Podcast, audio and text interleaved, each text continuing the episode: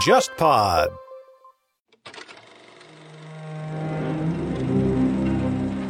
忽左忽右的谍海译文系列已经上线了三年。这个系列最开始基于我的个人趣味，找到沙青青老师，从情报视角回看并梳理美苏冷战的时代。这次我和沙青青算是第一次以国别情报史作为主题，推出付费系列节目《苏联情报史话》。我们在节目里面探讨苏联的情报机构如何在战争和革命中浴血成长，在波谲云诡的斗争当中，随着政治演变而不断的变形，以及这个庞然大物给今天的俄罗斯注入了哪些历史惯性。我们现在也在公众号“忽左忽右 （Left Right）” 开通了购买收听渠道，你可以直接在公众号菜单栏中点击付费专辑购买收听。当然，你也可以在喜马拉雅、小宇宙、网易云音乐、蜻蜓 FM 这些音频平台购买收听。也欢迎大家把我们的节目分享给更多的朋友，你的分享是激励我们持续生产好内容的最佳动力。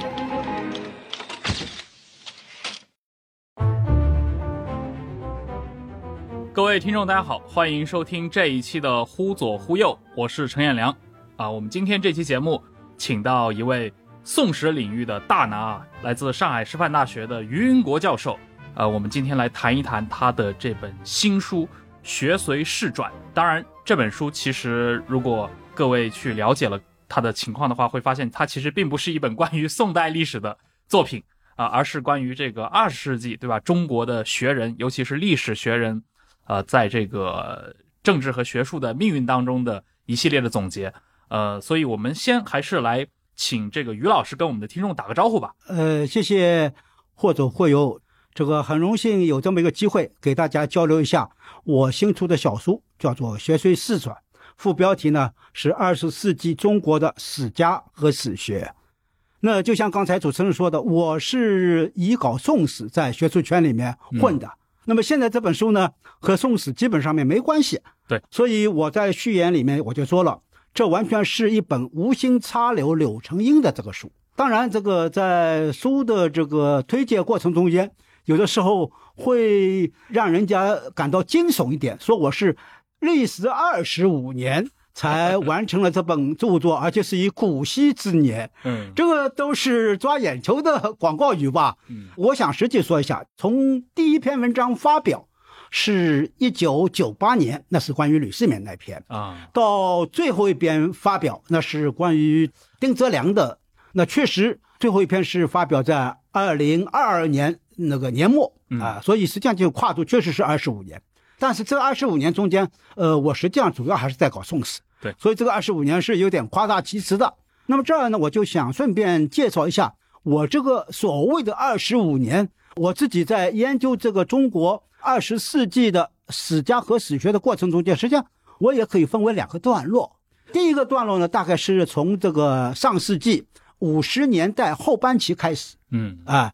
我之所以关注二十世纪那些史学大师的东西呢，那和我的专业有关系，因为我是历史专业嘛。嗯，那历史专业我在序言里面说了，它实际上它要求的这个学术素养啊是还是比较高的。除了一些很专业的研究这个中国古代史的四把钥匙啊等等，还需要有些理论的素养，那就是说你从西方的理论里面去汲取养分。那还有就是，我就自觉的感到，我入门以后感到。要从我们中国自己的史学大师里面那儿去找我需要的这个方法和需要的结论，所以我实际上从一九八二年开始留校起，我已经关注到这些史学大师的东西，比如说像顾颉刚，嗯，呃，像陈寅恪啊，像瑞斯曼等等，我都已经关注了，但那时候就是说是一般性的阅读。比如说，我里面讲到，呃，我读顾颉刚的《古史辨秩序》，那就是八十年代初的时候，可能我还在读大三、大四的时候就读了。但是我留校以后呢，我就比较自觉的把这个定一个计划，我要想把这些大师的东西一一本一本的、一个一个的读下来。那么读实际上从我开始留校，就八十年代就开始读，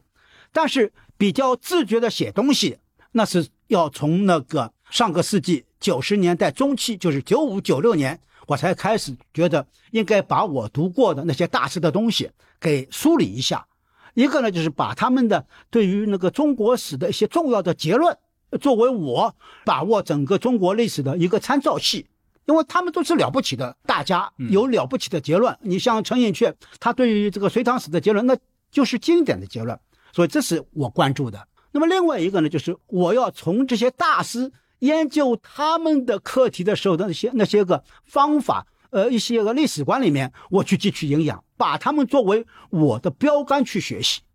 所以我就说，历史学啊，它实际上是一门富有这个记忆性的那么一门学科，就像好的师傅带徒弟一样，你徒弟要在旁边偷师傅的口诀，偷他的技巧，这样你的技术才会提高。我就是抱着这种心理去开始读，然后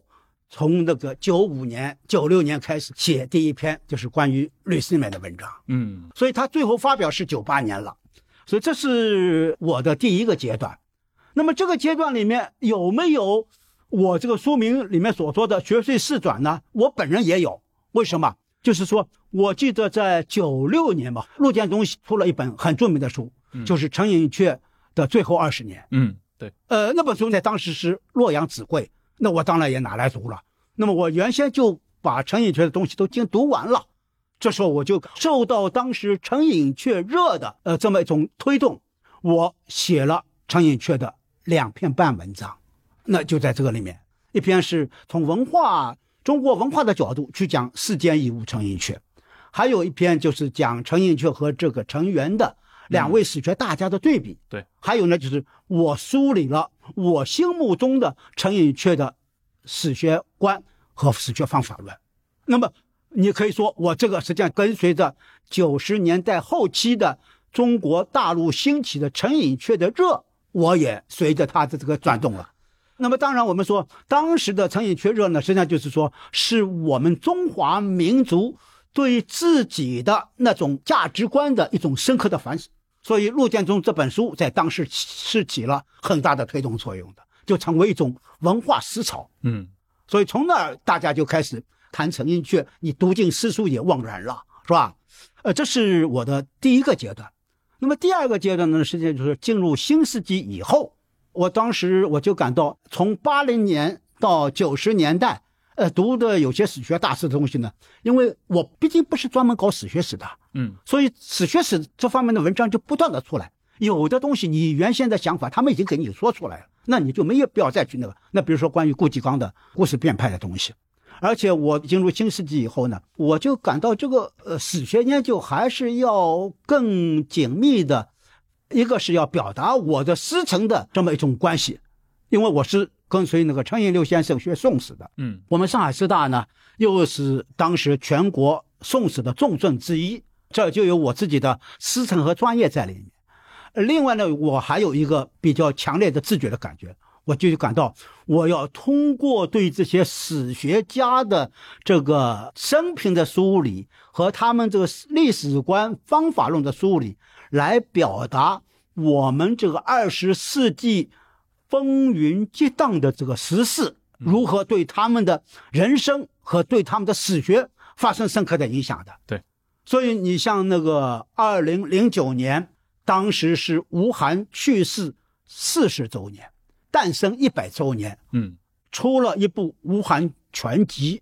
我就把它买来，全部重新读了一遍。因为吴晗，我们知道他在那个十年这个探索的一开始，就成为了重要的一个对象。对，海瑞罢官。对对对。呃，所以我就就在二零零九年，我就写了一系列关于吴晗的文章。嗯，因为我是经历了那个十年探索的全过程的。嗯，我也当过所谓的红卫兵。我也当时有过一些跟随这个所谓时代潮流的那些说法和行动，所以我实际上我是带着对十年那个探索的深刻的反思去重新接触吴晗的，嗯，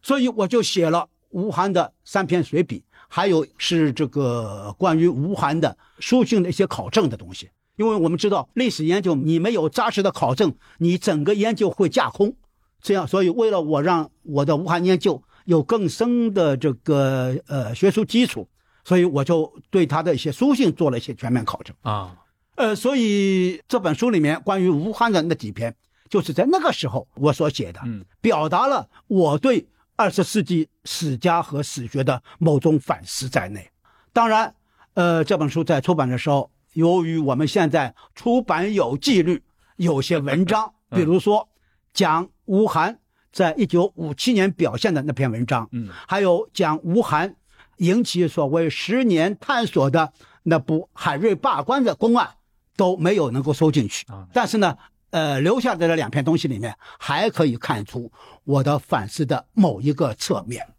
所以这个实际上就是说，是我的第二个阶段，比较自觉的关心时代对史家和史学的影响，更多的和自己的专业和师承结合起来，这是我第二阶段的一些特点。所以你就看我里面所收的，我的老师陈一流先生，我所在学校的前辈的老师，也是陈先生的同事张家驹先生，嗯，以及我的老师的好朋友，也搞过宋史的丁泽良先生，和我近年来极力推崇的美国的宋史学家刘子健先生刘，子健都是在这么一个大的环境下面，我把它写出来的。嗯，后来就是这个去年开始，呃，出版社就是邀请我把这些关于二十世纪史学的文章把它集结在一块儿，呃，也确实成一定篇幅了。那我总要把它提炼为一个主题，我就感到里面确实有意无意的还贯穿着这么一条主线，那就是说史学是跟随着二十世纪时代思潮和政治变动而变化、而演进、而发展到现在的。所以我就最后是用了“学随事转”这四个字来提炼主题。呃，我现在感到这个主题还是提炼的相当概括，也相当抓眼球的。确实是这样。对，呃，刚于老师已经基本上已经介绍了一下这个书可能会涉及的主体内容啊。其实，在我看来啊，我作为一个读者的话，呃，也是一个算是历史的爱好者吧。我觉得有一半啊，这个书的内容其实是您作为一个呃有专业素养的一个历史学者，你对于前代这些学人他们一些治学方法，包括他们所关注的这些治学领域议题的一些讨论和你个人的一些思想的沉淀。那另一部分其实就是刚刚提到的，他和啊、呃、作为一个历史学者，在一个很特殊的时间段，呃，我想可能全世界也很少有这样的一个例子，对吧？像二十世纪的中国这样学术这么深刻的，呃，被卷入到政治的漩涡当中去，尤其是这么多历史学者在这些算是波澜壮阔的历史里面，对吧？他们的命运，他们的一些甚至学术理论都遭到了非常多的一些冲击，而且我们刚刚提到的这些名字。呃，像吴晗也好，包括像陈元啊，包括像陈寅恪啊，其中有一些人的身份其实不完全是历史学者。你像吴晗，对吧？他其实也是这个北京的这个副市长、副市长，对啊，对，他也算是一个，也知道在那个五六十年代的整个的这个各种运动当中，呃，您刚提到的，您可能被删掉的那篇，对吧？五七年反右运动当中，以及后来整个这个就是海瑞罢官的那那那那 场公案的那篇文章，对对对对对对对，在那个时期，其实从这些人的一个个例上可以看到，我觉得就是二十世纪中叶中国的这种知识分子啊，在这种跌宕起伏的运动当中的一个生存状态啊，所以我觉得这部作品其实为什么我一看到这本书，我就提出要请于云国老师上一下我们节目啊，来聊聊它，也是因为它不光是一个给。呃，历史学者的书，其实我觉得对于大众来说啊，这种话题其实还是有非常深刻的一个作用的啊。那么刚您提到有好几个学者了，我觉得这几个人都有比较明确的一个算是什么呢？如果我们简单来分一下的话啊，您提到的这些学者，在我看来，他们在各自的学术命运当中都面临一些比较重要的选择性的时刻。呃，一个当然就是四九年，对吧？南渡北归。刚刚您提到的，像在后来去了美国的这个学者刘子健，嗯啊，他就是一个很典型的。呃，选择去了北美，继续自己的学者生涯。那像吴晗，我们知道他是留在中国大陆啊，并且参与到这个政治当中去。那还有像严耕望啊，他是去到了这个台湾啊。还有像刚刚您提到的丁泽良啊，这是一位可能今天的人不太熟悉的一个学者，对对对啊，但是他其实是一个从留英啊选择回国，但是他应该也是在反右期间最早。不幸去世的一个史家啊，所以他是一个可能人还在壮年，但是他的这个学术生涯就被迫中断了的一个人。所以我觉得这几个人啊，他们的这个生平，您把他们以这种单独列出来讨论的形式，其实是一种对照组啊。包括刚提到了那些留在中国大陆的史家里面，其实会发现他们也可以分成几类人啊，包括刚提到的像陈寅恪啊和这个陈元他们的这种对比。对吧？以及包括刚提到像吴晗、丁泽良，呃，我觉得这是这本书里面特别有意思的地方。我想请这个于老师跟我们好好讲讲这些故事。呃，刚才你实际上从你的角度对我里面那个十个人物做了一些分类的一些论述。实际上应该讲，我在刚才回顾的这个两个阶段的过程中间呢，呃，当时没有这么一个清晰的分类。嗯，但是你一旦把它集合在一块儿以以后呢，这种分类就自然而然的，它不让你当时作者都没有感觉到的东西，它马上自己就会跳出来，自己就会呈现出来。所以呢，我就说了，这本书就是说是以史家为中心的二十世纪的中国史学的一个侧影。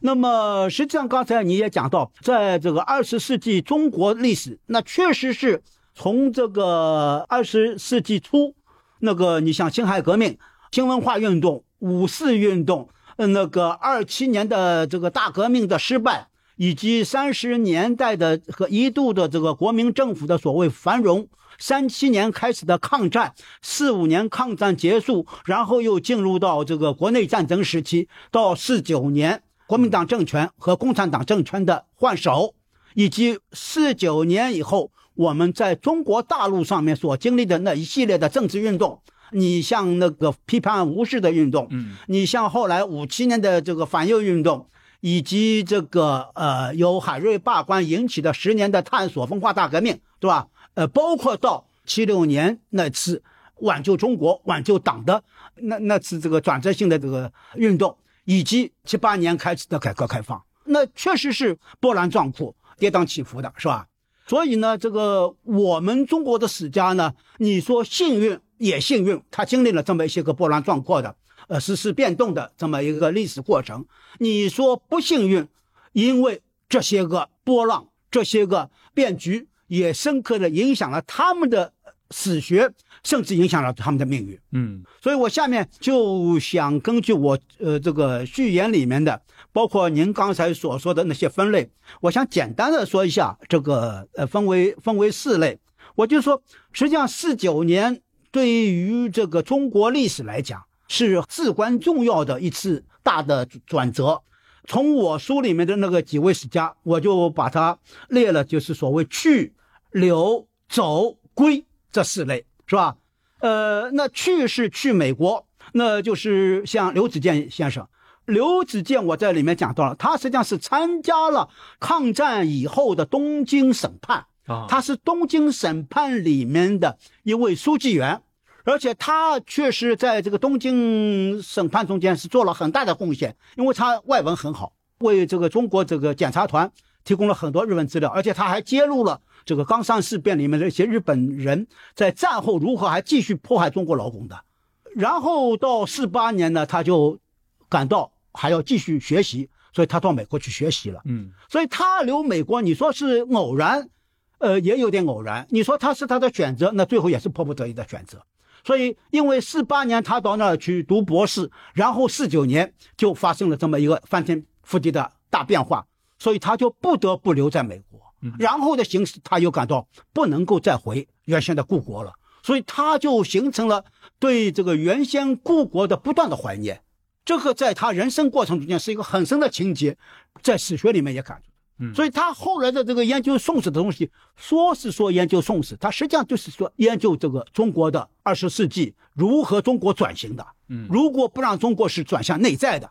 他实际上就就是有这么一种很深层的史家寄托在里面。这是去美国的，反过来是是另外一个典型，那就是丁泽良了。嗯啊，丁泽良呢，他是考取了四七年的留英庚款的名额啊。他原先的中国史的起点很高，宋史的东西已经受到了当时一些大家张应麟的称赞，但是他从他自己抗战后期的一些认识出发，他感到抗战结束以后将有两大国主宰整个世界，这个判断是对的，嗯，就是由美苏来主宰。所以呢，我们搞史学的人应该为战后的国际大事做贡献。中国要成为强国，就要。考虑如何是应对美国和苏联，如何应对他，苏联和美国的历史特别重要，所以他就让自己的兄弟到美国去学美国史，自己到英国去学苏俄史，然后他就说我们兄弟俩到时候一块回来为祖国服务。这种爱国心你不能不感动啊，啊，所以他在听到新政权建立以后，就迫不及待的放弃了即将要到手的博士学位，就回国了。所以这种情况在当时丁子良是具有一定代表性的，但实际上不止他一个，很多人在这个四九年政权这个呃易手以后，都是义无反顾的回来，其中既有科学界的，也有这个社会科学界的，也有包括丁子良这样的人文科学界的人。所以这我们要把这个东西放在历史大背景里面去，就可以看到这个在当时也是一种很普遍的学术界的一种现象。嗯，那么呃，还有一个就是走，就是从大陆走到台湾，那是以严根望代表的。那么刚才实际上最复杂的是留在大陆的那些个学者。我记得前两天刚看了一个材料，说四九年这个国民党政府撤离北京的时候，胡适曾经派了专机停在北京机场，希望把大批的著名的学人。包括这个中研院院士接回到台湾去，但是到台湾去的确实人数不多，好像三分之一都不到，三分之二都留在了大陆。这就是说，当时的知识分子都认为，不管你哪个政权，我现在也不评判你好坏，你每一个政权都需要知识分子的。对，呃，我又没有做坏事，我也能贡献我的一技之长。哎，这方面好像陈寅恪表现的就很有典型。他说：“何必去父母之邦嘛？”你说的还是不太准确。嗯，陈寅恪何必去父母之邦呢？他是一种文化史的观念啊，他倒没有要想到你将来的新政权也需要我的史学的这个东西，他没有从这个角度考虑。他就说：“我既然这个我的文化是在这儿，那我离开他到那儿去意义不大。”嗯，所以我待在这儿，我不是说这个政权比那个政权好。嗯。我待的是我父母文化所在的地方，嗯，就说我五千年文明所在的地方，他是从这个角度看，所以这个就是我在那篇《世间遗物成寅阙》里面所说的，它是一种文化意识。他留下来不是觉得我能服务新政权，哎，那么你像成员呢，就就有这么一种味道在里面了啊，他就感到你大学总要办的吧，你史学总是需要的嘛。所以，所以那个，当然，成员还有自己比较自觉的呃思想的转变在内。嗯，所以我们就可以看到，留在中国的，你就像我说的这个二程，那他们的着眼点就有所不同。嗯，所以他们最后因为政治观点的不同，友谊的小船说翻就翻了。嗯，尤其在五七年以后，那基本上就陈寅恪和陈元是彻底搬开了，陈元呢还留恋着旧情，这个我们下面还还可以讲到他。嗯，那么。呃，另外，你我们说到那个，你像吴晗，他当时是代表这个军管会，是接收清华大学，接管整个北京的文教界的这么一个政治领袖人物，是吧？所以他的选择就明显不一样，因为他的转变在那个他到西北坡，嗯，就已经开始了，他已经是自觉的追随这个新政权了。所以我们就可以看到，由于他这种紧跟的这个态度，所以他在四九年以后，在整个中国学术界恐怕是仅次于郭沫若的学术文化领袖。嗯，当然郭老师比他更高一些，但他至少就是说是第二。但是呢，后来的这个历史变化，我们都知道，他为了要响应海瑞精神，就写了海瑞的文章，而后呢，又写了海瑞罢官。这么一下子就就踩了雷区了。这个过程大家也都知道，嗯，到最后直到十年探索开始，他的命运也就注定了，嗯。所以这个里面你就可以看到，这么一个了不起的地位很高的人物，他的自身的命运自己也把握不了，是随着四九年以后政治风浪的颠簸而颠簸，嗯，最后莫顶之灾。所以我在写吴晗的时候，我心里面很纠结，但是历史毕竟是历史，我的解剖还不定是要像剥解剖刀一样，是要无情的把这个过程给解剖出来。另外，我们还可以看到和我有直接的学术师承的，你像张家张家驹先生，嗯，张家驹，哎，张家驹先生，他就是在十年探索中间不幸去世的，嗯，呃，他家里面也遭到了不幸，而程一流先生从五七年就打入另册。沉默了二十年，好在他的运气还不错，挺过了在改革开放以后再次复出。不然您也没法去哎，成为他的学生。所以我就看到我的老师的所有的那些学术东西，主要的史学方面的，十年时期完成的，嗯或者他原先有有有稿子没有发表，到时候发表了。所以这我我就说，因为改革开放又改变了他作为一个史家的命运，让他后来的东西一下子像喷泉一样出来。嗯但是我们反过来问一下，如果没有这个二十年的坎坷的经历，让他顺利的发展学术，是不是他的学术成果会更大一些呢？嗯所以我就说了，很多这个学者，你包括张家驹在内，就像一座巨大的冰山，很多东西在下面埋没了，我们看到的是是一部一个小部分，这这样我们就又可以得出史学的沉浮和历史的沉浮完全是同步的。嗯，刚刚您说的那种，我觉得特别有代表性啊，可能在各个领域都有。嗯我记得这个也有人写过八十年代中国的这种经济思想的重新解放，有一大批对吧？他们可能是甚至四十年代或者五十年代初曾经是在海外留学的。呃，这些受过第一流的经济学教育的对这些呃经济学者们，他们也是到了八十年代之后，突然在人生的暮年啊、爆发了这么一波，然后他们能够去在短时期内，然后去创作一批新的作品啊，甚至去培育一批新的这样的一些学者。嗯，啊，这个在史学里面也有大量这对对样。对对对对。所以我再补充一句，我们如果说刚才说的四个类型，嗯那实际上有些东西我当然在书里面没有进一步展开，嗯但是我们读者你思考一下就可以看到，在四个类型里面，走严耕望，从史学评价里来看，嗯严耕望的成就最大。嗯从那个去刘子健，那他在某种程度上面就受到一点影响，包括政治人生经历上面，他到美国去，他离开了父母之邦，所以要适应一个新的环境。当然，他最后以自己的职责也成为宋史大家，但是相对来说，从史学成就来说，还是有所欠缺的。嗯那吴晗就更清楚了，对，是吧？四九年以后，他也写了很多东西，但是除了那本有争议的《朱元璋传》，嗯最后这个《朱元璋传》也导致了他最后命运的最后的一个结局。那他主要的成果都是在四十年代完成的。是那么，呃，丁哲良是另外一种类型，那是归的，他当然希望自己的学问能够报效祖国，但是最后在五七年就夭折了。当然，这个夭折里面既有他那儿的小环境的影响，也有整个五七年大环境的影响，还有他自己个性的影响。嗯这些东西都交合在一块儿，所以历史我们不能说单方面。你说哦，五七年那个东西把丁哲良给害死了，这个也不完全，嗯因为五七年的那场运动，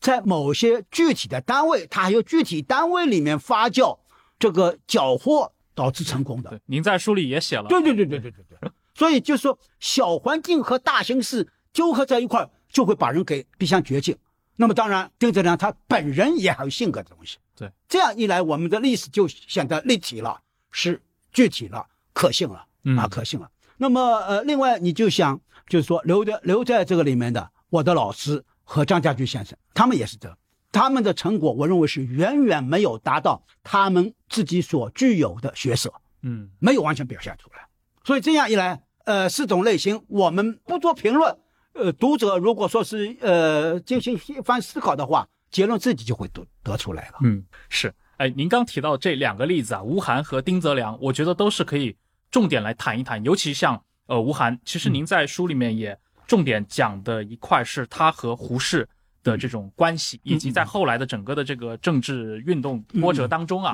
他对于自己与胡适关系的这样的一些重构啊，重新描述啊啊那能谈一谈吗？好像那个吴晗他的整个的一个思想转向已经很早就发生过，应该是在抗战期间就已对经发生过。对对对对，我我因为刚才说了，我因为读了吴晗全集，然后又找了有关吴晗的一些传记啊，嗯。包括这些，我我就感到吴晗在一九三五年一二九运动时期，啊他完全是埋头学问的。嗯因为他当时已经是初露头角了，但是呢，一二九运动对他几乎是波澜不起，包括到呃三七年、三八年，后来这个清华追随西南联大到昆明以后，在前面几年，我还是找不到很多他介入政治的那些个记载。还是一个比较专呃心的学者比较单。纯的那个，所以这个要把它放到抗日战争的形式中。抗日战争对中国人来讲，这个八年确实很煎熬。嗯当时的大后方重庆和昆明，是吧？昆明尤其是文化中心所在。那么你就可以看到，这个八年的煎熬，让那些个西南联大最著名的学者，包括像郑天挺啊、闻一多啊这些等等的，这我们现在看起来是很了不起的那些大的文化巨人，落入到那个吃饭成问题的这个困境。闻一多要通过刻图章，赚一点那个润笔来养家糊口。我记得好像是梅贻琦的夫人。居然要做糕点到昆明街上去卖啊！这些当然都是比较清廉的知识分子，对，还是比较有操守自持的知识分子，所以他们怎么做。在这同时呢，我们也看到国民党政府里面有一些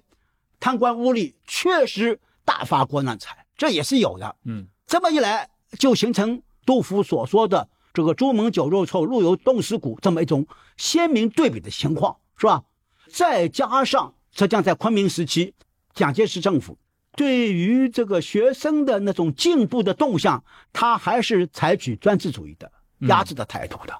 所以，这个呢，当然就更引起了一些进步学生和进步中青年教师的不满。另外，我们也还要知道，当时尽管是国共联合起来是抗日。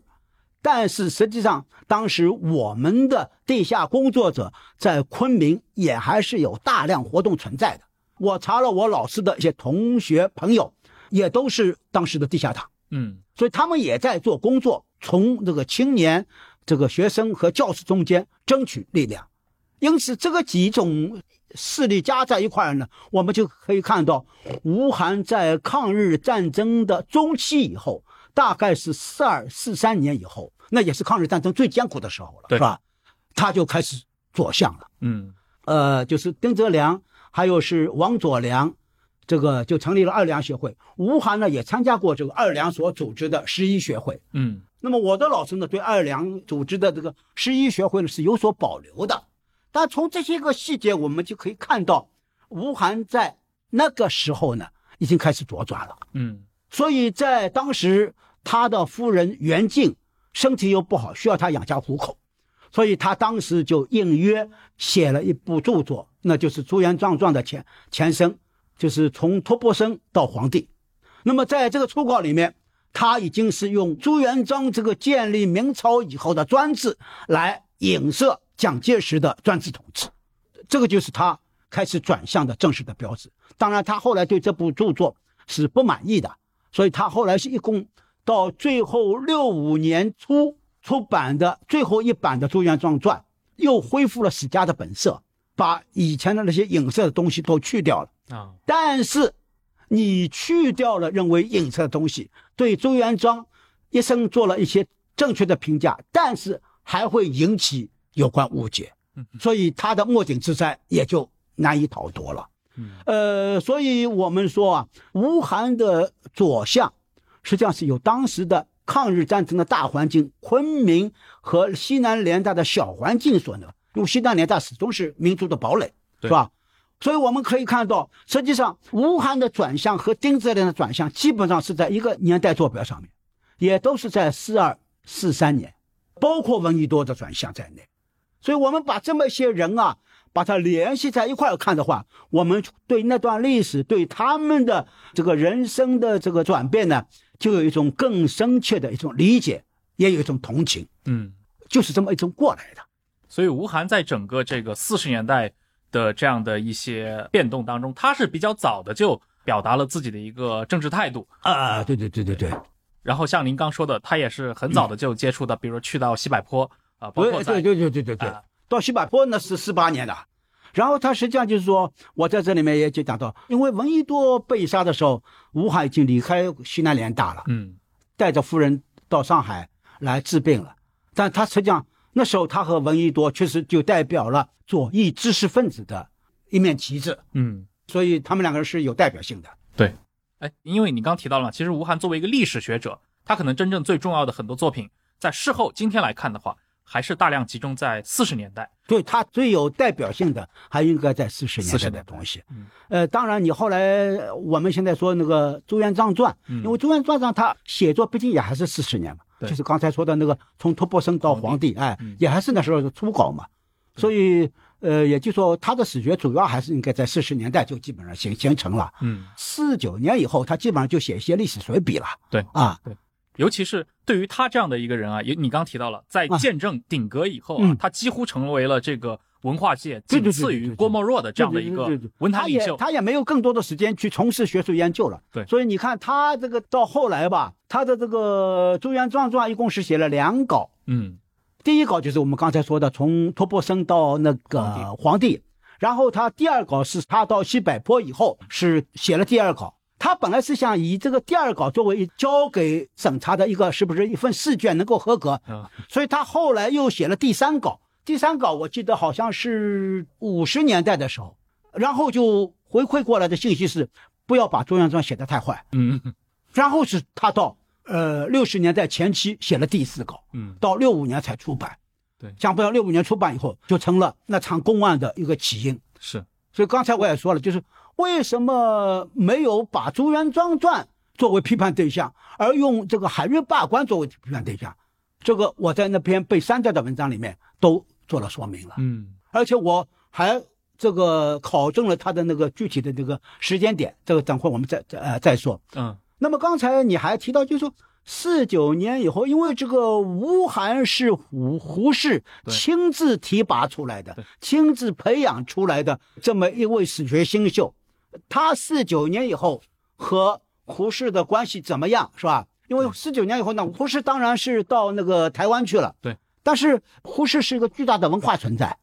所以你四九年以后，我们又开展了对胡适的唯心主义的批判，批判所以在这里面，这个吴晗的这个表现是很耐人寻味的。嗯这也就可以看到吴晗是如何在这个时代的这个变化过程中间一步一步朝后退，以求自保的。啊我们可以看到，在吴晗自述的过程中间，他自己回顾和胡适的关系，他是如何一步一步的倒退的。这个在一九五四年，当时全国召开批判胡适唯心主义运动的时候呢，吴晗没有写文章，这点我认为还是不错的，是吧？当时你想，一般的人你不写文章是不行的，对，所以很多我们现在看到的，我们仰至弥高的那些个文化名人，也都写过批判武汉的文章，包括丁特良在内。嗯但吴汉没写。那当然，呃，因为他的特殊身份，他不写也没有遭到追究。嗯但是他不写，他至少还表示了守住某些底线吧不。参与哎，不参与，我我我跟那个不发言嗯，沉默至少也是可以的啊。但是呢，这个在他因为四九年以后，他写过好多回顾自己史学的文章，包括自己政治经历的自传的文章，尤其是一九五六年、五七年他要入党以前的那个自传，他不断的回顾，因为人家都知道他和武汉的关系。那么这里面我们说，无论他和亲朋好友的谈话也好，无论他自己的呃写的回忆也好，自传也好，我们大体可以看到他有这么一个转变过程。嗯先是拉开距离，所以建国不久，因为他的夫人袁静是比较左倾的，他就说你当时和胡适走得很近，嗯他就说不，我从那个昆明时期意思就我就不到他那儿去了，是吧？不不和他往来了。嗯而后呢是否认胡适在史学上对他有过过多的影响，那是一九五四年以后啊啊，因为一九五四年他主要是说清胡胡适在文化界，包括《红楼梦》等等的影响嘛，所以他就对他就说我这个明史，我是说我是自学出来的，嗯 我没有说多少人。那实际上胡适尽管不搞明史的，但他作为一个大家，知道你一个刚入门的人搞明史，那是绰绰有余的嘛。嗯而且他也留前面的书信都留下来了。对所以我就从他当时三十年代的书信、四十年代书信里面找出你这个根据出来。你说过的话，你不能赖账啊，对对不对？啊，然后呢，到后来是划清界限，至少我可以说他是走了这三部曲。第一个是拉开距离，第二个是否认影响，第三个划清界限。那么他这么一种呃不断的后退过程呢，实际上也和他一九四九年以后和这个我们政权的关系是一个反向推动。嗯这个也就看到，可以看到这个学术思想在这个大形势势下面，它是如何表达、如何蜕变的。对，非常的典型。哎，您刚提到了，就是您在那篇被删掉的文章里面，其实探讨过啊，嗯嗯，这个就是为什么当时，比如说六五六六年的时候，因为我们今天看海瑞罢官这个事件，很容易简单的认为是出了这部戏以后就被批判，但其实中间隔了很多年的时间。一开始海瑞罢官这部戏其实是作为一个典型被捧出来的，对对对啊对对对。但是直到可能六十年代中叶以后，可能伟大 领袖的想法发生了转变，呃，以及需要利用这样的一些文化事件，这时候才发生了那个可能我们在在上海都熟知的这样的一些针对海瑞罢官这部戏的一些啊、评论啊。嗯嗯嗯嗯你刚提到一件事儿，就为什么当时选的是海瑞罢官这样的一个戏剧，而没有选那个朱元璋传，这背后的原因是什么？这个我在那篇文章里面实际上讲得很清楚了，我就说，因为海瑞罢官这个事情呢，实际上包括这个吴晗写海瑞罢官上演成功以后，我觉得是由马连良主演的，是吧？嗯马连良主演成功以后，马上打电话给吴晗，而且因为好像是最高领袖也看了，嗯，看了以后他实际上是表扬的，说吴晗写了一个好戏。因为这个实际上对于这个海瑞的态度呢，我们说这个从执政者角度来看呢，也是有点矛盾的。嗯他既要提倡海瑞的精神，在必要的时候提适当的意见，但是呢又怕提意见的人走过了头，嗯。所以当一九五九年庐山会议过了两年以后呢，要调整、整顿等等这个新的方针出来以后呢，哎，这个海瑞罢官是一度给予肯定的。嗯。但是呢，这个吴晗在六十年代前期利用这个病休休养的时期，改写了《朱元璋传》，所以我在那篇文字里面我做了一个一个细节考证，这个实际上本来应该是我在下面一个问题里面讲的。嗯。他那本书呢是六五年二月出版，就第四版。嗯。当时呢，这个最高领袖要求调朱元璋来看，那么我就说《朱元璋传》这本东西呢，是吴晗认为我是最后交上去的答卷，嗯但是吴晗我在那里面说，他实际上毕竟还是有他的两重性。一方面，他当然政治上面是跟得很紧；当然，另外一方面呢，他在历史学方面呢，他又毕竟受到了比较严格的史学训练。嗯他对那个从托钵生到皇帝那本书里面的影射呢，他认为这个影射也不可取，所以呢，他还是努力的根据朱元璋本人留下来的史料，对朱元璋做了客观的评价。嗯那么你去看现在最新一版，就他最后一版的《朱元璋传》，他后面列了五点，其中有两点是很忌讳当时的政治的。嗯一个就是所谓的压制专制的东西，第二个就是说是不容许文化的发展。嗯所以我们知道，所谓的十年探索就是从文化战线开刀的。那么这么一来以后呢，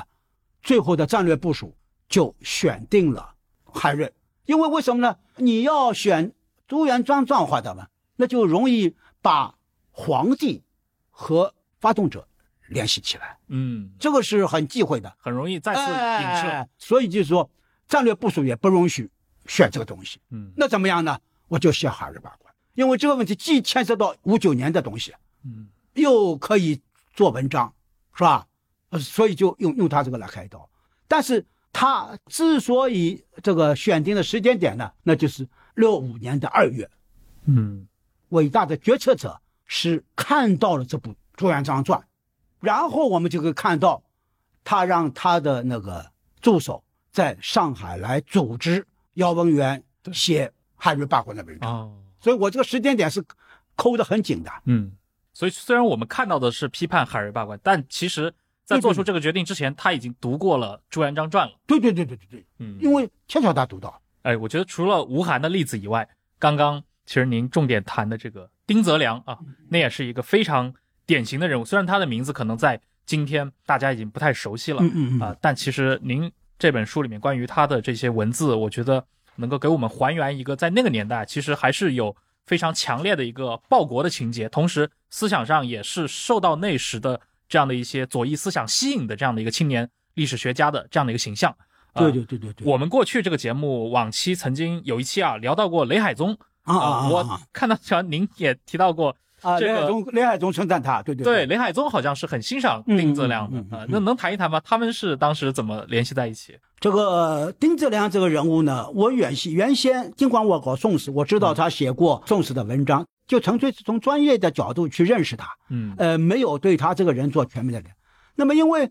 我的老师诞辰一百周年的时候呢，我是为老师编了一部陈寅流先生编年事集。嗯那么这个编年事集的编的过程中间呢，我老师的家人呢，把我老师所有的文档，包括书信，全部向我展开了。嗯所以我这部陈寅六先生编年事迹呢，篇幅多达五百多页，里面有很多的料。那么从这里面呢，我就进一步认识到丁泽良。嗯当然，老师在世的时候，有的时候和我们谈天的时候也会谈到他的好朋友里面，丁泽良是很有才华的。还有一个就是被陈寅恪引为助手的曲高软，嗯他后来到台湾去了。所以我对丁泽良这个人的名字呢是早就知道了，嗯但是没有更多的关注。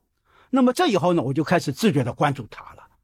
呃，所以你刚才说到，就是说这个雷海中称赞丁泽良，因为雷海中是搞世界史的，嗯丁泽良主要是搞中国史的那个时候。嗯实际上还有一个是叫姚崇武，嗯那是搞宋辽金元史的，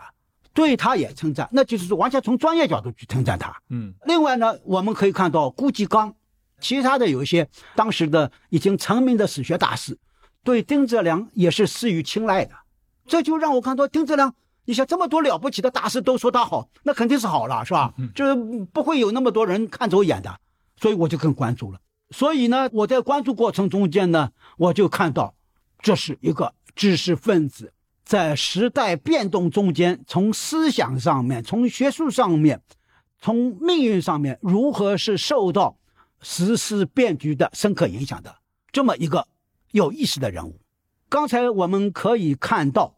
他的左转也是在抗日战争后期。嗯，对，他当时和何炳棣当时在西南联大的时候，就成为两个学霸，嗯哼互相之间有点在较劲。啊我们可以看到，他当时考取庚款以后，马上通信给何炳棣报喜讯，说我要到英国去学习这个苏俄史。何炳棣劝他，他说你不要去学苏俄史，因为一个你要先学语言，嗯。第二个你原来的中国史研究已经那么多有有基础了，对，所以他的基础人家他的起点，在我看来啊，当时是比何炳棣高。嗯。因为何炳棣当时还没有东西出来，他已经有东西出来了，所以何炳棣说你你不应该去转行，你何不到英国去学英国史，然后就扩展自己的眼界，然后再回过来搞中国史，那你中国史肯定会大成。但是他不，他说我一定要让我的史学为我们伟大的祖国服务，嗯这个雄心也是应该值得肯定的，是吧？你不能因为他后来的遭遇就否定了当时的这个愿望，是吧？这也是当时一代知识分子的那种所谓以家国为天下的这么一种志向。而且像雷海宗，我觉得他本人也很明显嘛，他搞那种战国策派，对对就完全就是对对对为现实服务。对对对对对对，所以中国知识分子最了不起的就是这种情节，但是最值得怀疑的也是这个情节。我现在这是我的个人的想法啊，就是你说的好听点是为帝王式嗯啊、你说雅一点是以天下为己任，嗯但是你走过头以后，恐怕也会带来另外一种你意想不到的一种负面的效果。这我们下面从丁子良身上就可以看到啊，就可以看到。所以我就可以看到，在四二四三年，他有大量的政论，这些政论呢，后来有很大一部分没有收到丁泽良的文集里面去。嗯因为丁泽良后来在逝世以后，清华大学出了一本《丁泽良文集》，很多文章没收。你作为一个研究历史人物的话，你要把他所有写的东西都收齐啊。所以这是我花了很大的功夫。当然，我电脑技术不行，我有的时候请就请我一些一些同学朋友去帮忙啊，基本上把他在当时报刊上面的所有政论文章都找来了。在找来以后，我读了以后，我就可以可以看到，在四二、四三、四四、四五这几年里面，他原先当然也受到五四以后的那种启蒙思潮的影响，所以自由和民主是他的这个思想里面的底色。但是呢，在这个抗战后期以后呢，我认为他的思想受当时国际大形势、国内大形势的影响，嗯形成了两大中心，一个是民族主义，嗯一个是国家主义。啊因为当时中国受日本侵略嘛，那国家弱嘛，所以要求国家强大，这也是可以理解的。嗯民族主义，中华民族到了最危亡的时候，那呃，民族主义适当来说，你张扬民族主义，强调爱国心，那也是应该的，但是它都有一个度，嗯你超过度以后，就成为一个双刃剑，把你自己给砍伤了。丁哲良在这上面就是有很大的缺陷，他就感到我们中国在战后要能够和美苏两大国能够去争雄的话，一定要让自己的国家强大。所以过分强调民主是不对的，哎，他就把原先武士的那个启蒙的东西，宁可为国家而把它压抑。嗯所以我甚至看到他，呃，文章里面有这么一个说法，他就说，为什么在战争中间，德国宁可受自己国家专制的统治，也不愿意让自己国家沉沦下去？这我就认为是完全绝对的错到底了，嗯，因为那时候是纳粹希特勒，他是认同那种他认同啊，以专制换哎取国家以强大。专制让国家强大。嗯。这所以，我在这里面是对他进行了严格的批判，等于说你把原先的民主自由的价值观完全给践踏了，而用国家主义、用民族主义，国家主义和民族主义又把它融合在一块儿，因为民族强大需要国家强大，国家强大以后民族才强大，嗯所以他最后就说出了这么一种我认为是丧失理性的话。嗯所以呢，我们就可以看到，他当时在这个四七四八年到英国去学苏俄史呢，他就是在这种思想下面决定自己的掌轨的。嗯那么这个掌轨，我就说，一方面我们要肯定它的一种合理性，但是呢，我们另外一方面也要指出，它这种合理性在某种程度上面是得不偿失的，而最后又让自己付出了很大的代价。所以我们就可以看到，他在四九年听到新政权建立以后，他当时的导师说：“你只要写一个博士论文，马上就可以拿到博士学位了。”嗯按照他的这个才华，他一年就把外语都已经过关了，材料都掌握了，写博士论文完全不是问题。但是他就把唾手可得的博士学位都不要，回来为新政权服务了。所以他就在这种政治巨变下面，他做了这么一个选择。嗯。那为什么到后来，比如说在五七年啊，比如说在反右当中，他受到了那么大的一个冲击呢？如果是一般听众听到这，会觉得他不应该更顺风顺水嘛？在这个环境里面，我这儿就顺便再把丁泽良在回国以后的一些史学方面的一些活动，说做一个简单回顾。他是四九年夏天回国的嗯，五零年马上就爆发了抗美援朝。对，呃，当时呢，就是说中国和美国的关系彻底告白，包括从文化上面批判美帝国主义的这个文化殖民，也成为文化界的一大任务，而且也渗透到史学界。嗯包括对当时的这个教会学校啊、呃传教士的批判啊等等，也都那个。那么丁哲呢在这时候呢，他就用他的在英国所学得的那些个中外关系史的一些东西，批判那个李提莫泰。嗯那么他批判李提莫泰，我在书里面写了，就完全是一种政治大批判。嗯那完全是和五零年的抗美援朝战争中间的对美国的批判，那是完全是同步同调的。嗯那么这个实际上就是说在某种程度上面，包括和平的都说丁哲良在为政治宣传做服务，感到很可惜。但是这个到了五四年以后呢，丁哲良因为他毕竟还是受过史学正规训练的，所以他呢一方面我自己这个推测啊，他感到需要在这个学术上面进一步以学术为现实服务。嗯所以当时你想，民族解放运动、苏俄史、亚洲史都是我们史学界的主流，所以他实际上也就参加了这个主流，而且成为主流里面一个很杰出的一个人物。当时他发表的文章，当时很有影响的。所以他在五四、五五年、五六年这几年发的文章呢，基本上面又回归了学术层面的东西。嗯所以呢，应该讲，所以当时就认为，在五十年代中期，他已经是完全在史学界是这个成名成家了。连顾继光就认为他做的有关报告是给他很大的启发。但是他之所以五七年遭受不幸呢，那我认为还是和这个他经历的小环境有关系。啊因为他和另一位马克思主义史学家吕振宇的矛盾。吕振宇当时是他所在的东北大学的校长，他对吕振宇的史学有些方面的这个批评呢，又比较直白一些。好像是吕送了一本自己的作品对对对对对对对，所以这里面我有一些细节考证。嗯，对，这个细节考证是我自己独立考证出来的。嗯这个通过一些蛛丝马迹，把历史的这个真相给复原出来。因为这个情况，所以他实际上在某种程度上面，在学术或者在情感上面是得罪了嗯这么一位在学术界举足轻重的这么一个大人物。嗯而后呢，这位大人物呢，呃，在主政东北大学的时候呢，又和后来北大、清华支援的那些学者呢，形成不同的学术意见和治校方针的争论。那么这些争论在任何一个单位都是正常的，嗯但是这个争论一旦加入到这个五七年的大的政治形势的话，那就麻烦了。对，所以我就说，丁泽良的死和这么大形势有关，又和小环境有关，而后又和他本人的执着的个性有关。嗯因为他心里面毕竟还有一种知识分子的自尊在内，我没有提出所谓的攻击的言论，你们还是把我打成右派，那你完全是罔顾事实。对所以他最后就走了这么一条一条路。嗯，所以从他身上可以看到非常多的对对对对对对对对对对，让人很惋惜的这些对对对对对，对，尤其对于这种人生境遇，嗯嗯嗯。嗯。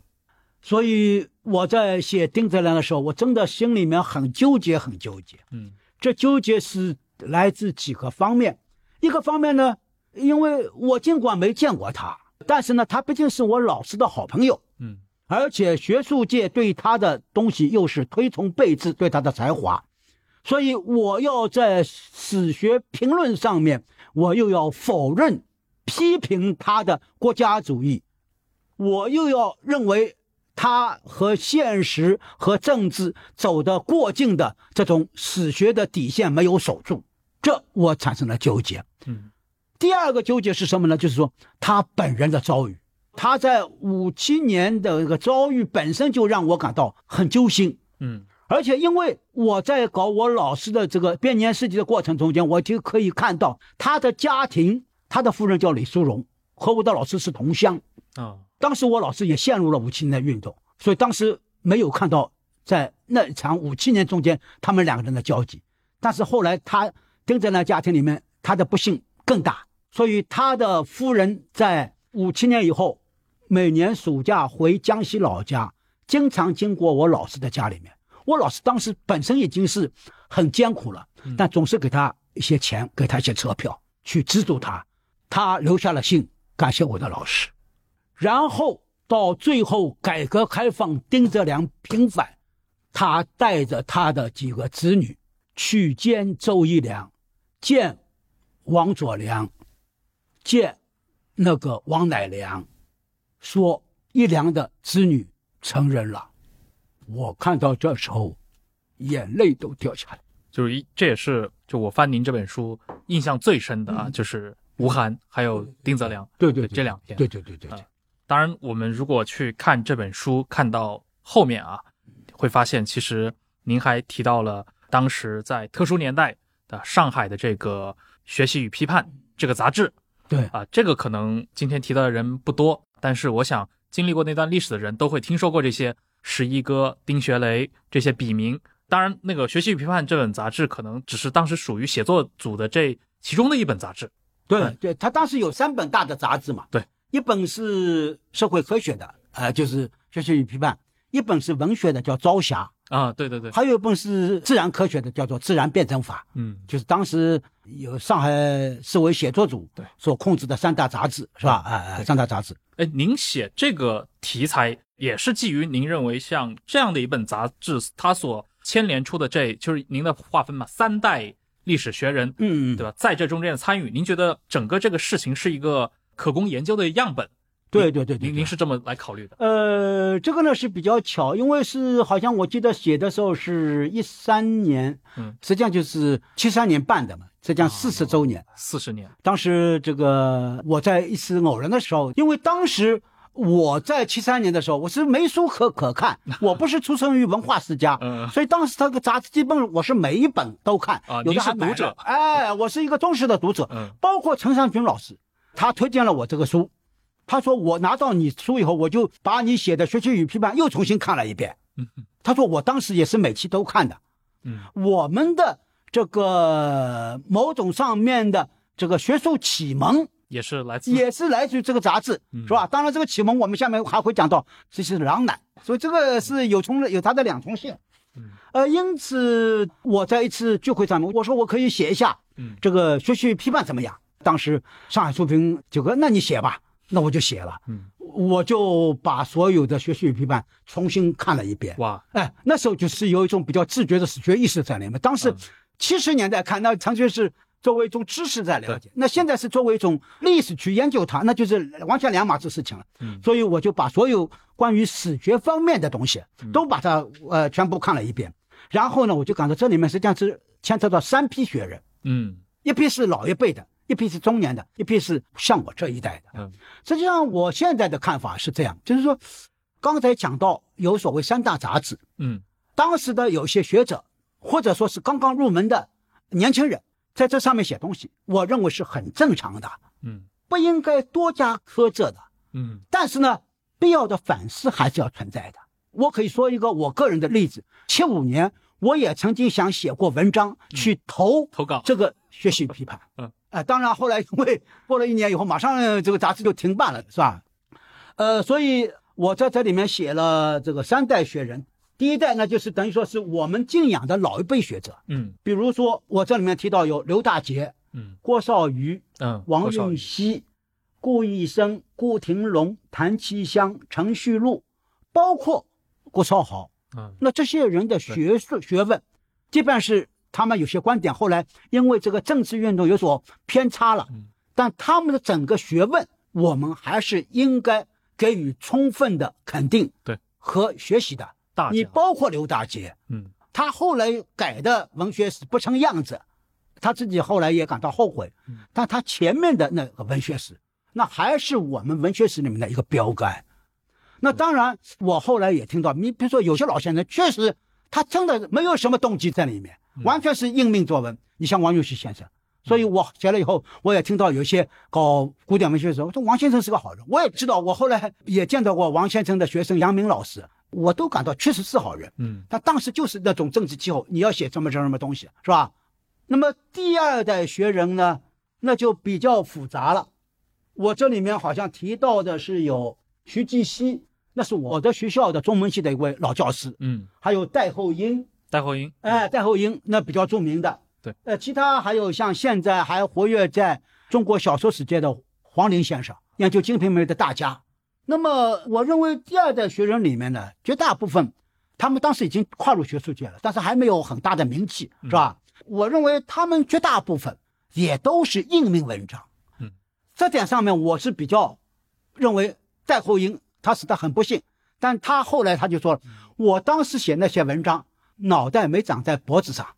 他去世以后，人家要编戴厚英文集，有人就提出了应该把戴厚英在文革中间写的文章也都也都收进去，这样才能够看到一个完整的戴厚英。嗯我认为从学术研究作为史料保存角度来看，我认为后来那位学者在戴厚英时候提的那个建议呢是正确的。你这样才能够还原历史嘛？对你否则的话，我们历史遮遮掩掩，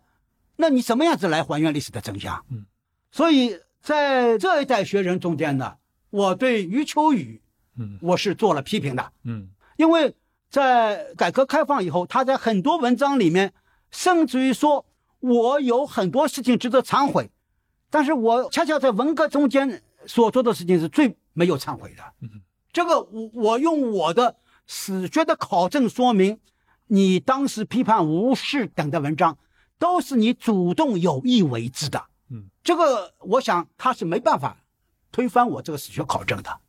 所以我就认为在这上面，他作为一个文化名人，对缺乏应有的反思。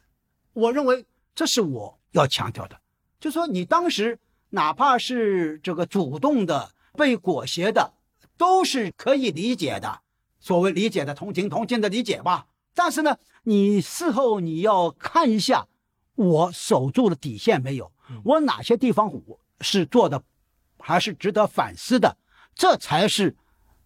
我们现在应该取的一个态度。嗯。对，就关于余秋雨在这个写作组当中，这也是一桩公案啊。对对对对，一桩公案，对对对对对对。所以我把这个公案给澄清了嗯，也就是说，他的有些文章并不是像他后来回忆所说的，哎呀，我没写了，或者我写了以后我是听他们命令了，不是那回事情。嗯因为历史的有些史料、有些痕迹是抹不掉的。嗯呃，最后对这篇文章再做一个总结。嗯我就说我当时这个写了以后，有一次我还见到了当时主办这个杂志的那位著名人物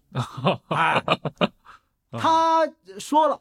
他说于先生，你这个文章里面是表扬了我啊，呃，因为为什么呢？我当时发了谭其祥先生结史考的文章，嗯然后呢，他后来用笔名写了一篇回应我这篇文章的读者来信，意思说这份杂志当时的写作组在七十年代中期，还是为广大的那些个呃没有书读的那些年轻人带去了些文化知识。我就说是狼奶，他说这个狼奶毕竟也是奶嘛，是吧？啊，那么这个问题呢，我想就是说，在大的政治原则下面，我们当然要反思这个所谓十年探索，嗯要反思这么一份具有政治色彩的刊物。但是我们也不否认，当时就像我刚才所说的，我和陈尚君嗯都是读着这份杂志，开始自己的文史爱好，开始我们自己的文史学习的。所以你说客观上面，它也确实起了狼奶也是奶的作用，但是我们还要反过头来追问：你那时候不是狼奶，你让正常的人喝正常的奶，它的营养不是更好了吗？它不是能够成长得更茁壮，能够为国家做更大的贡献吗？嗯。所以你不要为你的狼奶去做过分的辩护了，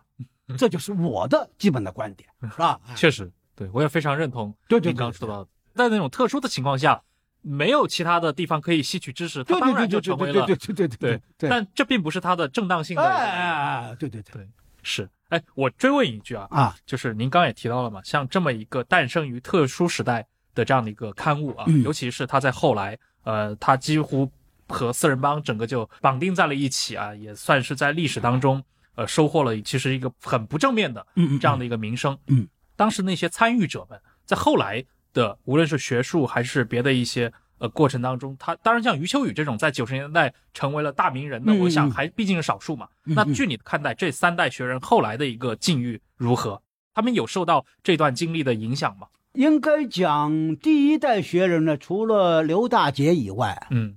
还有是那个程旭路，啊，程旭路，哎、受到一些影响，其他人基本上没有什么大的影响，嗯因为他们不仅是以学人的本色来不自觉的进入到嗯，这个杂志里面去写文章的，嗯，呃，所以呢，基本上没什么大的影响。那么在那个第二代学人里面呢，好像影响也不是太多吧，啊，因为我刚才举的那些人，你比如说黄龄，呃，因为他当时在这个杂志里面写的也是关于小说史的那些东西，是吧？所以他还是继续他的学术研究。呃，你像有些人物，你像金冲吉，啊，金冲吉哎，对，那他后来成为党史研究史，学会会长嘛，这对这个部长级的那个干部嘛。对，后来的《毛泽东传》和这个刘少奇传这个，刘少奇传都是作为主编嘛。对，你包括像复旦的那些老师，那个像杨立强啊、于迟道啊，嗯对，但那后来都很正常的嗯在复旦进行呃教学和和领导工作。哎，朱维铮老师是不是也写过？朱维铮，所以我就说朱维铮呢，他是这个原先在十年探索以前，他参加过螺丝钉，啊，所以他应该比其他人要早。早，当时后来就是说两个人嘛，一个是金松吉，一个是朱维铮。金松吉调到北京去了，朱维铮没有调，留在上海写作组。嗯，然后呢，在十年探索开始以后呢，他很快被打倒，包括当时那个炮打张春桥事件啊朱维铮被卷进去了。对，打倒以后呢，反而没有进入到学习与批判。但是呃朱维正后来我我就说到，他倒是并不否认我他参加过写作组。嗯他还是有一定反思这个意识在里面。嗯呃，所以我就说，一个人呐、走错路、说错话，甚至干错事，都是值得这个原谅的，或者说，但是关键是你有没有反思精神。也就是说，你犯一次错误是可以的，你不能再犯同样的第二次错误。哎，那其实我们刚也整个把这本书的一些主要讨论的话题，其实在节目里面请于老师给我们讲了很多。我其实挺想问问，就是您在完成这整个的这样的一个书的，呃，当然这个稿件的写作时间是非常长啊，嗯。到最后您把它把它集结为一本书，在这个过程当中，您最后做完了这个整理，最后让它出版出来，您之后有有什么就是因此得到的一些感想吧，或者说你在写稿、组稿过程当中自己新产生的一些体验感受？我的一个最大的感受就是，接着刚才的话题，你也问到，就是说历史和现实之间的关系应该怎么处理，这么一个问题。那么我我我我包括在写这本书的时候，包括因为我前面写过的像这个捍卫历史的权利，呃，这这篇文章里面，我就我就呃也在不断的反思，我们作为一个历史学者，应该是怎么样子去对待你所提出的问题。呃，毫无疑问，任何历史都是当代史。这克鲁奇的这这句名言，大家都已经背得滚瓜烂熟了，是吧？也就是你每一个历史学家，你研究的问题，你要反映的这个自己的思想，都是你对现实某些问题的一种解读，投射到你这个历史课题上面去了，这个是没有问题的。你比如说，我研究台谏制度，就是宋代的监察制度，那毫无疑问，我是立在我八十年代的立场上面考虑我们如何进行权力监督的。嗯那我要从宋代的历史中间去找寻一些资源，呃，所以我就说，历史学家关怀现实是完全应该的，也是可行的，但是不要把你的研究课题，特别是不要把你的研究结论与现实的问题，尤其是现实的政治做简单的影射和图解。那你比如说，吴晗写朱元璋，你把朱元璋的实际情况写出来，朱元璋也曾经搞过专制，搞过特务政治。好，就就此为止，你不要过多的直接说这是蒋介石，嗯那就可以了，是吧？对，所以他就对自己的出版不满意，也就是说他是历史学家这种认识。另外，我认为我们历史学者更多的责任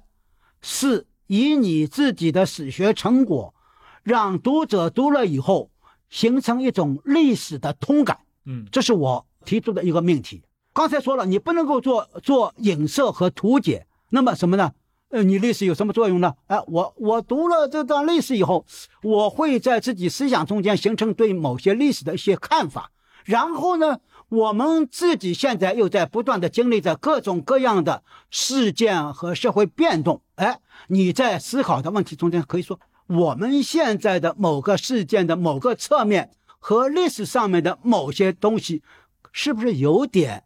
相通的地方？嗯这种相通会让你思考问题更深刻、更准确，嗯这样你的史学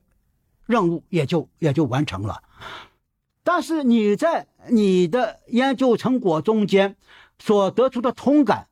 个人是不同的。嗯也就是说，我在这本书里面《学随试转》里面的通感和读者得到的通感未必都是一致的。是，但是你作为一个研究者，你必须要做到，我在研究写作的过程中间是不虚美、不夸大、嗯实事求是，不有意的掩盖某些史料，啊，这样你得出的结论，你才有一定的穿透力。嗯否则的话，你就只是图解和影射了，是吧？嗯啊、所以这个负责我们应该避免的。呃，第三个，我就说，史学是一门人文科学，千万不要直接为现实的某些政治口号去做一种历史的解释，在这上面要保持一定的距离，因为吕思勉说过，历史是历史，现局是现局，你硬要把它扯在一块儿，说我们现在的某个政治口号就是历史上面的什么什么东西，这样就会让人家得出一种误判。那么在这种情况下面，我们应该坚守某些历史学的底线。所以这个是我写作过程间中间第一个最大的一个感受，也是我近年以来写呃这个包括宋史文章在内，一个最大的感受。对。那么第二个在研究过程中间的一个一个一个感觉是什么呢？就是说这个，呃，整个刚才说到你要达到一个通感的这么一个一个史学效果，你要下很深的史学功夫。嗯。那么我在写这本《学虽思传》的过程中间呢，我就感到发掘史料、考证细节，那是相当重要的。你否则的话，只是大而化之做一些这个浮光掠影的那些论断，那那你的通感不可能真切，你的结论也就未必可靠。呃，刚才比如说我们提到过的，就是说为什么不批那个朱元璋传，要去批这个海瑞罢官？什么时候下决心要组织姚文元写罢官的文章？这些都是很具体的历史细节的考证。嗯，那么在这中间，你的这个史家的眼光、敏锐的这个感悟力是很重要的。你比如说程元，嗯，我认为我这本书里面写的最成功的文章，也最受人家称赞的文章是。史谈南北二城啊，南北二城，啊啊啊啊！嗯，因为这个是两个字，对。但是我写的最动情的文章是丁泽良的这个这个呃生平的那一篇东西，嗯啊生平的东西。那么我谈这个成员，我就说成员和程寅恪两位大师，抗日战争时期两个人是这个三观相同，都做出了巨大的贡献，但是在政权变化以后。两个人是越走越远，嗯，但是这个两个人的表现细节又是令人深思的。在一九五七年，成员的表现怎么样？所以我就把成员所有的这个非学术的文章都拿来看，最后发现成员在五七年第一次表态，时隔四个月，纠结了一会儿。对，那么这个四个月到底纠结怎么样？现在是没办法有人有人那个。后来我在最近出版的《柴德根来往书信集》里面，嗯，找到一条材料。柴德根问当时成员的助手刘乃和，意思说老师现在怎么样？刘乃和信里面就说了，老师最近感到有事破蒙蒙。嗯，这破蒙蒙就可以看到成员在当时的纠结。嗯，这样一来，这个人物。就具体了，嗯，史学讲故事，你们不是说我这本书里面有很多掌故吗？就是要通过可信的掌故来表达出人性的细微的方面。嗯，最终虽然南北二城对吧，都是史学大家，但是我们看见证以后的这个历程的话，其实陈元最后还是卷入到这个政治对对当中更多。但是你你我这里面又又在二南北二城里面，我又突出了这个细节，嗯。就是二层有一小船翻船以后啊，嗯，这个我讲了两个细节，一个陈寅恪自己的《论再生缘》油印以后，嗯，印一百册，我就说按照他们在抗战时期的友谊和学问来往，这一百册里面无论如何轮得到程元的，但是没有给，所以在二层的后期，陈寅恪是主动的绝交，哎，绝交。但是程元呢，还以各种各样的方式关心着陈寅恪。嗯，他是通过冼玉清，啊，这个在岭南的一位著名的女学者，因为她和陈寅恪的关系很好，嗯，从他那儿婉转的关心自己老朋友的东西，这些细节，嗯，也反映了二程友谊的一种某一方面。对，呃，这是我的第二体会。那么第三个体会呢，就是说，实际上。我在研究这个呃学虽四转的那些人物过程中间呢，实际上就是说，从这个思路角度来看啊，还是有点连累而及。也就是说，从你最关心的、呃最熟悉的老师开始，嗯，是吧？然后因为整理老师的有些材料，然后连带而及，比如说我关心吴晗了，因为老师和吴晗有有有有联系，我看到了老师保存的吴晗给他的一封信。没有收到《吴晗全集》里面去，哎，我就在二零零九年开始写吴晗的东西。而后老师对丁泽良推崇备至，我又去关心丁泽良，就像这个连环套一样套过去。这是我的研究的这个轨迹的那个东西。那么另外呢，就是因为是和你本身的有些感情好恶有关的，所以呢，我在这个写有关的文章过程中间，那个史学研究的情和理，我就在写写这个丁泽良的文章中间感到特别矛盾，嗯是吧？老师的好朋友，老师的同辈学人都对他赞誉有加，前辈学者对他的才学是寄予厚望，但是他的结局，他的家庭是那么的让人催泪而下，而他自己的认识上面又有明显的偏差。嗯这些问题，在我写作的过程中间，我真的是内心是五味杂陈啊。嗯真的是翻江倒海一样。所以这样一来，我就想，我的这本《学随世转》，我们才可以通过我这里面十位史家的本人的生平遭际和他们史学的生成这个变化，来感受到二十世纪的历史对于我们的一些影响。嗯能够引起我们更深的反思对，引起我们很多的历史的同感。对，这就是我所做的工作。当然，这个工作做得好不好，我还希望有更多的读者提出批评。我也希望有更多的，比如我们的听众啊，能够去看看这本书啊了解一下这中间提到的这十位史家他们背后的这种算是生前身后名吧。对对对然后确实啊，这种话题，我觉得对于今天的中国的读者、中国的听众来说，其实尤为重要。嗯，这也是为什么，就是其实这是本非常新的书，对吧？可能呃市面上真正拿到它看到的读者还没有那么的多。对对对但是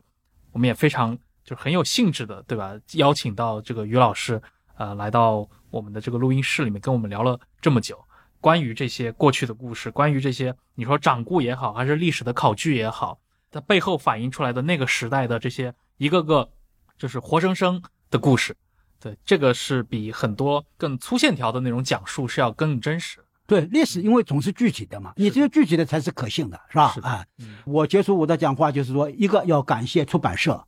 给我出了这么一本书，嗯。第二个要感谢嗯。或左或右，呃，给我这么一个平台对，让我能够和广大的读者，呃，有这么一种内心的心灵的交流，把我写作中的酸甜苦辣都把它表达出来。好，那也感谢于老师啊，今天来到节目，我们也非常期待将来是不是有别的机会，对吧？能和于老师来聊一聊他的主业研究的方向来，聊聊宋史，也是个很有意思的话题。好，那感谢各位的收听，我们今天这期节目就到这儿，各位下期再见，拜拜。